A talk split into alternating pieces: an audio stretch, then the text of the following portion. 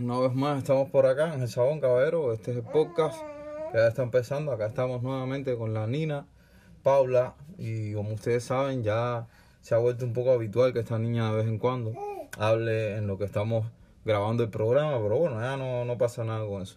Seguimos desde acá, desde Perú, eh, demandando y seguimos y lo vamos a seguir haciendo hasta el fin de los días. Eh, demandando al régimen cubano, a empezar así, vamos a empezar bien caliente, bien arriba y pues nada, y vamos a seguir demandando todo lo que están haciendo. Bueno, sí, mi gente, ahora que estamos nuevamente en el podcast de Ángel Saón, o el podcast de Saón, como lo quieran llamar. Y bueno, estamos ya eh, cantando la cancioncita nueva. Dice que dice, dice, mira, qué programa más bueno, qué programa más bueno. Ellos mismos se están ahogando con su propio propio veneno. Qué programa más bueno. Qué programa más bueno. Estoy hablando del noticiero, la televisión cubana, caballero. Qué programa más bueno. Bueno, y así empezamos. Esto eh, ya se está poniendo bien caliente. Estamos más activistas, como me gusta decir, o como decimos mucho por allá por la isla, como nos gusta decir, ¿no? De lo que somos realmente y lo que debemos empezar a hacer, porque ya el grito de lucha está, está dado, ¿no? El mismo Díaz Canel Singao lo dijo eh, la orden está dada, bueno, como la orden está dada, bueno, hay que, hay que saber ahora entonces de qué bando vas a pelear, si vas a, a pelear del bando de los que oprimen al pueblo, de los que los matan, o vas a pelear al lado de las personas que solamente están pidiendo pacíficamente por la libertad. Acá estamos con Dina Paula y estamos grabando de nuevo el otro episodio del podcast, así que pues nada, no se pierdan ni un solo segundo que esto va a continuar y esto ahora mismo es que está tomando más fuerza, caballero. La cosa recién empieza. He estado viendo a los youtubers mayormente que están en Miami y cosas así. Y sé que las personas enseguida dicen, ah, no, pero a ti seguro te patrocina alguien, una marca. A mí no me está patrocinando ahora mismo nadie. Eh, yo creo que la única, bueno, la única que me patrocina es la Jeva, que es la que me presta el tablet y el teléfono y esas cosas para yo estar al día y poder ayudar a las personas de alguna cierta manera.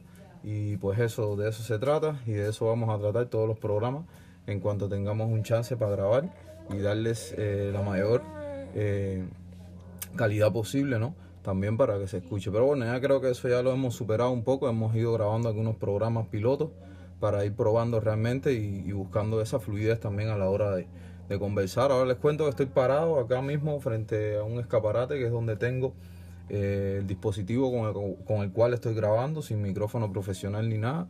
Simplemente lo que quiero es dar un mensaje y el mensaje es el siguiente. Eh, si los dictadores siguen en Cuba, siguen oprimiendo al pueblo, siguen cortándole las libertades de expresión a nuestros jóvenes, yo por acá entonces voy a seguir denunciando las cosas que están haciendo y pues nada, así va a ser el juego y creo que eso es lo que quieren, ¿no? Entonces es lo que están logrando, que este despertar de la fuerza, como se dice eh, en la película Guerra de las Galaxias, eh, ya creo que está llegando a mi tierra querida y entonces, pues nada, desde acá, desde Perú, sé que van a haber muchos cambios acá. Están la gente festejando por toda la cuestión del bicentenario y lo entiendo y sé que es algo muy, muy, muy, muy bello. O sea, de hecho estuve por Piura, la ciudad, y estuve viendo así varias, eh, varias tarimas y cosas que se estaban eh, eh, preparando, ¿no? Para celebrar todo lo que es el bicentenario acá en Perú. Pues nada, un abrazo, un abrazo fraternal a los hermanos peruanos. Bueno, de hecho tengo a mi hija acá cargada en brazos.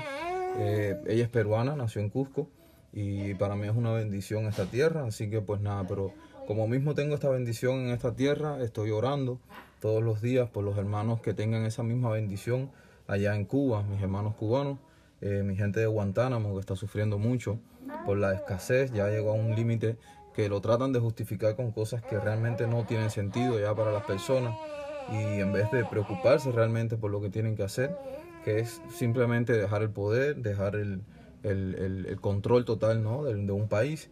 Entonces eso es lo único que realmente ya necesitamos. Hemos despertado varios cubanos alrededor del mundo y eso es lo que estamos realmente demandando a, la opinión internacional si es que realmente les interesa porque tal parece que en estas últimas fechas eh, se, ha vuelto, se ha vuelto tan explosivo ¿no? para los poderosos que, que, están en esta región que no quieren decir nada y los que los están haciendo, saben, ¿no? los están oprimiendo mucho más y etcétera, etcétera. Entonces, pues nada, sí debe parar ya la dictadura eh, en Cuba eh, y muchos cubanos nos estamos levantando para hablar, ¿no?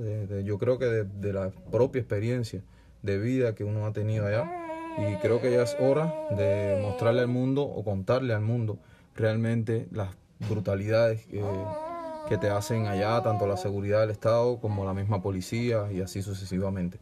Es una lástima, es una lástima esos militares, eh, eso sí tengo que dejarlo claro, es una lástima esos militares que están haciendo lo que están haciendo, sabiendo que su preparación, tanto física como mental, no consistía. Y lo digo porque también eh, fui militar allá, o sea, pasé el servicio militar obligado. Pero esos militares deben entender que no es así. Y para eso yo sé que no fue lo que juramos.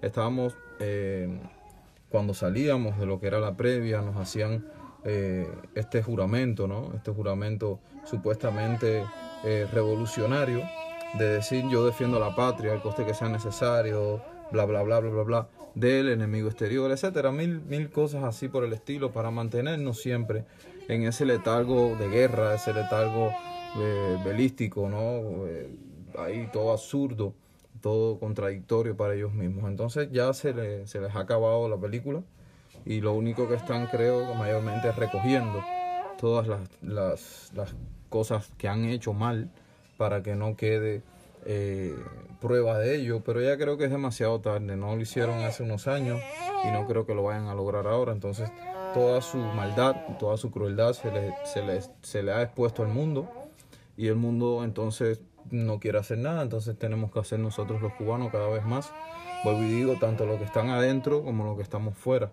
Entonces de eso se trata, ¿no? Sin dañar a nadie, sin hablar mal de nadie, simplemente hacerle entender a todos los hermanos que ya no queremos seguir viviendo bajo esas leyes absurdas y bajo esa represión y bajo ese corte de todo, ¿no? Que es lo que realmente pasa allá.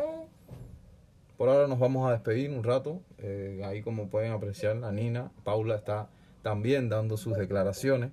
Y pues nada, vamos a despedir por ahora, pero continuamos acá en el SOS Cuba. Este es el capítulo 4, creo. Y pues nada, aquí estamos, la batalla, de frente.